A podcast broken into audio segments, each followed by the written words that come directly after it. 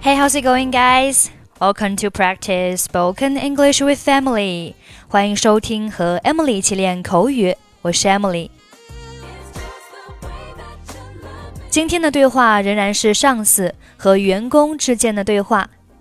在今天的对话当中，你会听到这样几句话：We are on a pretty tight schedule.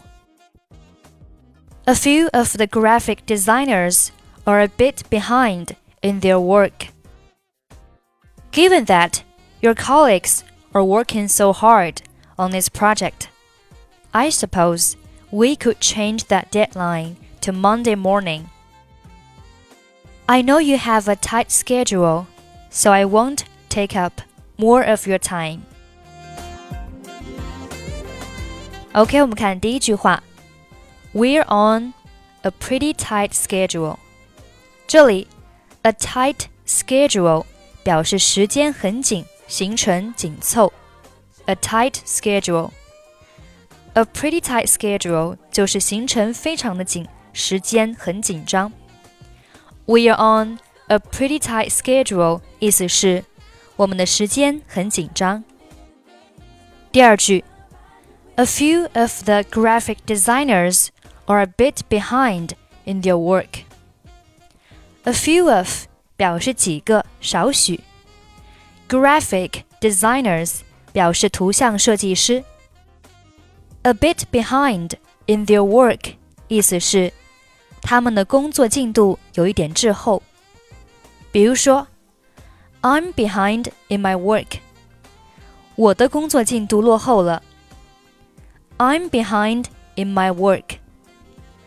所以这句话。 a few of the graphic designers are a bit behind in their work. 有几个图像设计师工作进度有点滞后。下面，Given that your colleagues are working so hard on this project, I suppose we could change that deadline to Monday morning. Given that 表示考虑到，鉴于。 Colleagues 表示同事，work so hard 表示工作努力，suppose 在这里表示认为，deadline 表示截止日期。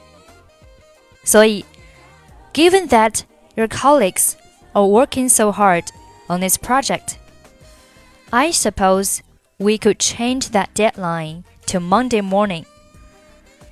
鉴于你们的组员工作都相当卖力，我想我们可以把交稿期限延迟到下下个周一。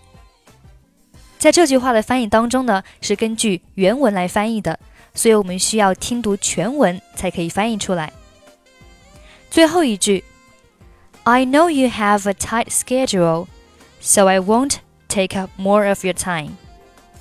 我们刚刚学到了 a tight schedule。表示时间很紧，行程紧凑。我知道你的时间很紧张，so I won't take up more of your time。所以我就不占用你的时间了。I know you have a tight schedule, so I won't take up more of your time. Okay, now let's listen to the dialogue. Emily, could you stay a few extra minutes to discuss your project with me. Sure, we're on a pretty tight schedule, but we should be able to finish it just on time.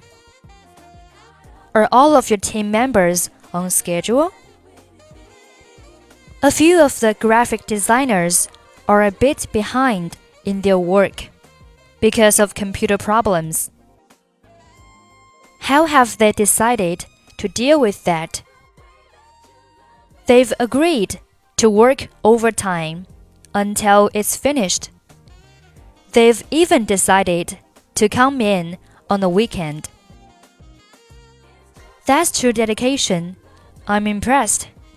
When is it due? We agreed that the deadline was next Friday. Right. Well, Given that your colleagues are working so hard on this project, I suppose we could change that deadline to Monday morning. I won't have time to look over it on the weekend anyway. That'd be very helpful. An extra weekend is all they really need. Thanks. That's all right. Make sure everyone knows that we must stick to the new deadline. I will. I know you have a tight schedule, so I won't take up more of your time. Have a good evening. You too. See you tomorrow. Okay, that's pretty much for today. 如果您想参与本期节目的跟读版本以及语音打分，欢迎您关注我们的微信公众号“英语主播 Emily”。在公众号里回复“节目”两个字就可以加入， 或者你也可以关注我们的抖音号“英语主播 Emily”。获取更多英语内容。I'm Emily. I'll see you next time. Bye bye.